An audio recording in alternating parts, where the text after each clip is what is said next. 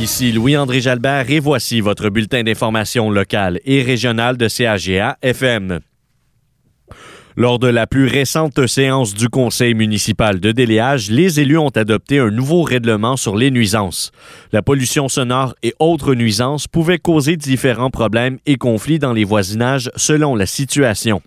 Le maire de Déléage, Raymond Morin, mentionne que plusieurs aspects du précédent règlement nécessitaient des précisions. Je pense que ça faisait plusieurs années que ça n'avait pas été mis à jour. Puis l'année passée, on l'avait mis à jour, mais il y a eu plusieurs choses qui n'avaient pas été rentrées exactement comme il était supposé. Puis c'est pour ça qu'on a quand même beaucoup de problèmes avec ça. Les chats, les chiens, les, bruits, les, nuisances, c'est quand même plus grand que le monde peut penser. Les modifications apportées au règlement sur les nuisances de déléage touchent entre autres les travaux forestiers, sylvicoles et d'exploitation des ressources naturelles en zone urbaine. Les jours et heures entre lesquels il est permis d'utiliser des outils électriques, scie à chaîne ou autres ont également été précisés. Le maire a tenu à rappeler que les citoyens qui contreviennent au règlement municipal sur les nuisances peuvent être passibles d'une amende. La Fédération québécoise des chasseurs et pêcheurs déplore que des barrages routiers aient été mis en place aux entrées de différents chemins dans la réserve faunique La Vérandrie afin d'empêcher les chasseurs de s'y rendre. La Fédération estime que la demande de moratoire sur la chasse à l'orignal et les barrages de la communauté algonquine du lac Barrière ne sont pas justifiés. L'organisation est d'avis que la densité d'orignaux n'est pas considérée comme étant critique.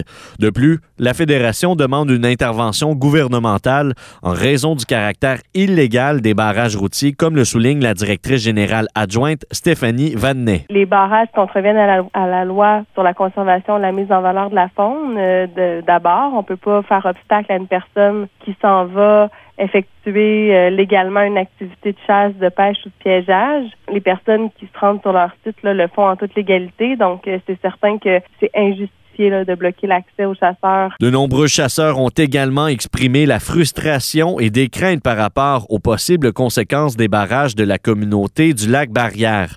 Ginette Morin, chasseuse touchée par la situation, a accepté de partager ses inquiétudes au service des nouvelles de CAGA FM. On est pris en otage puis on est de plus en plus frustrés, les chasseurs. On peut plus non seulement chasser, mais on peut plus se rendre à notre camp. Fait que nous autres, nos camps, là, qui sont pas fermés, ben, euh, les tuyaux d'eau, des choses, ça, va tout péter. Là, on va avoir des dommages là-dedans. Nos bateaux qui sont à l'eau, là, s'il y a plus dedans, et ça va se ramasser de la glace. Puis là, on peut même pas là aller fermer ça comme il faut puis euh, s'occuper de nos choses. Plusieurs personnes craignent que la situation dégénère si rien n'est fait rapidement pour atténuer les tensions entre les manifestants algonquins et les chasseurs.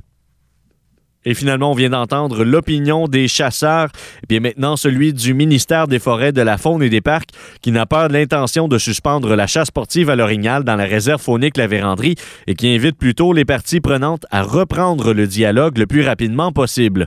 Au contraire, le ministre Pierre Dufour a rappelé dans un communiqué de presse que le droit de chasser est un droit inscrit dans la loi.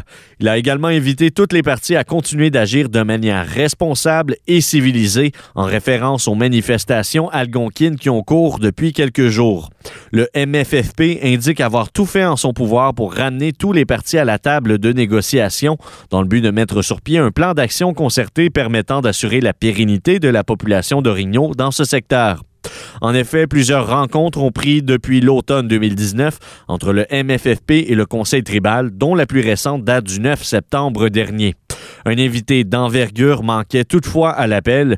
Écoutons François Paradis, directeur régional de la gestion de la faune de l'Outaouais, à ce sujet. Malheureusement, la communauté algonquine de Lac-Barrière ne fait pas partie des discussions euh, avec nous. Ils ne sont pas autour de la table pour justement parler de la suite des choses, de, qu'est-ce qu'on peut faire pour améliorer l'état de la situation de la population d'Origno dans la réserve. Ils ont été invités, on a tendu la main à plusieurs euh, reprises. Euh, je sais que le conseil tribal algonquin aussi a fait beaucoup d'efforts pour qu'ils viennent parler avec nous. En travaillant conjointement avec les communautés algonquines, le MFFP a mis en place diverses mesures dont la diminution de 30% des permis de chasse à l'orignal et de 50 des permis pour les femelles, en plus d'avoir réduit la chasse sur 9,5% du territoire de la réserve faunique.